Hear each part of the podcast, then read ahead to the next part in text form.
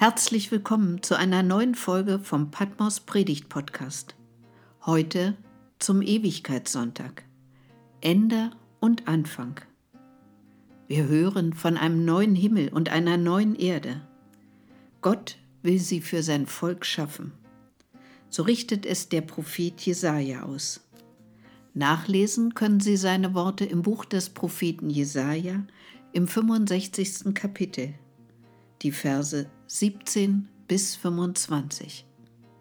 Mein Name ist Gabriele Wuttig-Perkowski.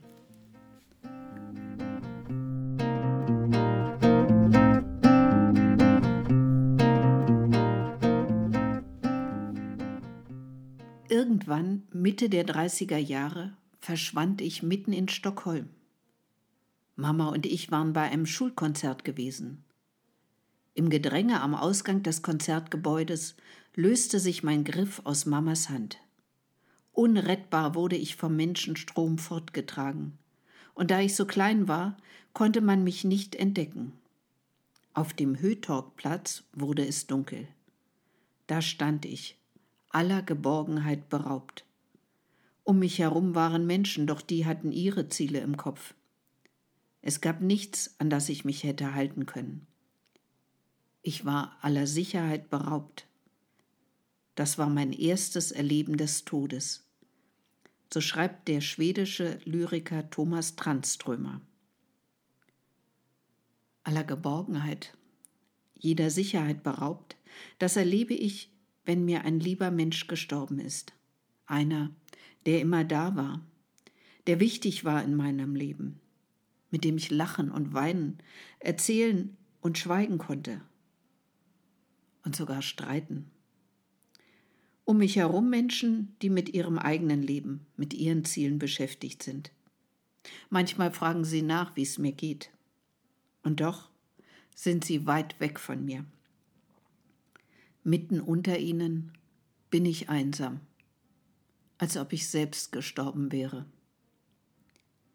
Am Ewigkeitssonntag, dem letzten Sonntag im Kirchenjahr, erinnern wir an die, die uns fehlen, die wir im vergangenen Jahr verloren haben. Ein Tag, an dem ich verletzlich bin, weil der Schmerz noch einmal sehr nahe kommt. Und neben der eigenen Trauer um Angehörige nehme ich schemenhaft wahr, wie die Corona-Zahlen wieder steigen und steigen, wie die Betten in den Intensivstationen voll werden und voller. Wieder sterben Menschen ob die Angehörigen jetzt Abschied nehmen können? Die Berichte von der Klimakonferenz in Glasgow erinnern mich an das Schrecken über die Flutkatastrophe im Sommer.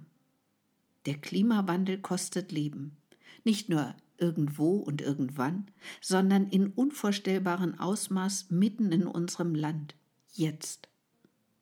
Trostlos und grau erscheint mir die Wirklichkeit ob sich jemals etwas ändert?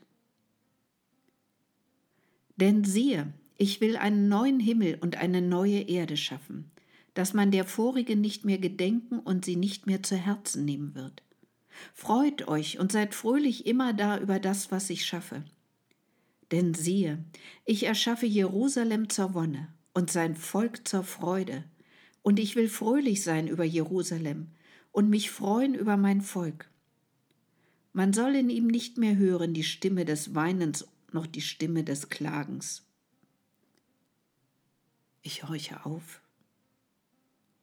Worte aus einer anderen Zeit, wie aus einem anderen Land. Ist es zu glauben? Ein neuer Himmel, eine neue Erde und der alten nicht mehr gedenken? Will ich das überhaupt? Ja, es ist wahr. Meine alte Welt ist mit dem Tod zerbrochen. Nichts ist mehr wie vorher. Unter den Lebenden fühle ich mich tot. Und ich will mich doch erinnern an das, was gut war. Und an das, was nicht so gut war. Meinen Frieden damit machen. Auf der anderen Seite frei werden aus der Gefangenschaft der Trauer. Wieder lachen können. Auf Zukunft hoffen auch wenn ich sie noch nicht sehe. Das ist eine große Sehnsucht in mir. Jesaja verheißt seinem Volk im Namen Gottes neues Leben, Rückkehr in die Heimat, Wiedereinsetzung in die alten Rechte. Gott mag das Weinen und Klagen nicht mehr hören. Er will fröhlich sein über Jerusalem und sich an seinem Volk freuen. Auch ich bin manchmal müde des Weinens und Klagens über den Verlust, über alles, was in meinem Leben und der Welt nicht in Ordnung ist. Wie gern wäre ich fröhlich. Aber geht das überhaupt? Und habe ich ein Recht dazu? Und es soll geschehen. Ehe sie rufen, will ich antworten. Wenn sie noch reden, will ich hören. Was für ein Versprechen. Wie oft habe ich gebetet und keine Antwort erhalten, als ob der Himmel leer wäre. Auf der anderen Seite, wenn jemand sich Zeit nimmt und mir zuhört, wahrnimmt, wie es mir geht. Das hilft schon sehr. Viele denken, sie müssten mich trösten. Wirklichen Trost erwarte ich gar nicht. Das geht wohl auch nicht. Meine Trauer aushalten, das ist schon viel. Andere sprechen mich gar nicht erst an. Sie fürchten wohl, mir nicht helfen zu können. Ihr Vorbeigehen tut weh. Ehe sie rufen, will ich antworten. Wenn sie noch reden, will ich hören. So lässt es Gott Jesaja ausrichten. Und es ist, es tut gut zu wissen, da ist jemand, der mich hört. Gott weiß, wie es mir geht, mit all meinen widersprüchlichen Gefühlen. Er nimmt wahr, wie es in mir aussieht. Sie sollen nicht umsonst arbeiten und keine Kinder für einen frühen Tod zeugen, denn sie sind das Geschlecht der Gesegneten des Herrn, und ihre Nachkommen sind bei ihnen. Und es soll geschehen. Ehe sie rufen, will ich antworten. Wenn sie noch reden, will ich hören. Wolf und Lamm sollen beieinander weiden. Der Löwe wird Stroh fressen wie das Rind, aber die Schlange muss Erde fressen. Man wird weder Bosheit noch Schaden tun auf meinem ganzen heiligen Berge, spricht der Herr. Die Gesegneten des Herrn. Das sind die Juden, Gottes Volk. Ich fühle mich auch angesprochen. In der Taufe ist es mir zugesagt. Du bist Gottes geliebtes Kind. Die Zukunft, die mir hier verheißen wird, verspricht umfassenden Frieden, das Heilwerden der Welt. Das ist mehr als mein Seelenfrieden. Sie gibt meiner Trauer eine Perspektive.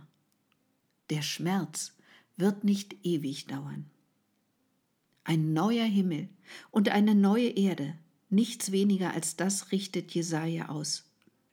Und in diesem neuen Himmel und der neuen Erde bin ich geborgen wie der Mensch, um den ich trauere. Gott erneuert, Gott heilt die Welt und mich. Frieden zwischen Mächtigen und Schwachen. Der Löwe wird Stroh fressen, die Mächtigen müssen auf Privilegien verzichten, damit die Schwachen leben können. Am Ende, so schreibt es Johannes in seiner Offenbarung, am Ende wird auch der Tod nicht mehr sein. Das ist Gottes Perspektive für seine Schöpfung, für uns, für mich. Mit dieser Hoffnung kann ich ins Leben zurückkehren, verändert mit einem neuen Blick für die Wirklichkeit. Lebendig. Nach einer Stunde Panik fing ich an zu denken. Es müsste möglich sein, nach Hause zu gehen. Es war durchaus möglich. Thomas Tranströmer beschreibt, wie er als Kind einen langen Fußweg antritt, die richtige Richtung findet, um Hilfe bittet, wo er allein nicht weiterkommt und mit wachsendem Selbstbewusstsein schließlich heil zu Hause ankommt. Hier empfängt ihn der Großvater. Alles war Geborgenheit und Natürlichkeit. Er war aus dem Tod zurückgekehrt zu den Lebenden.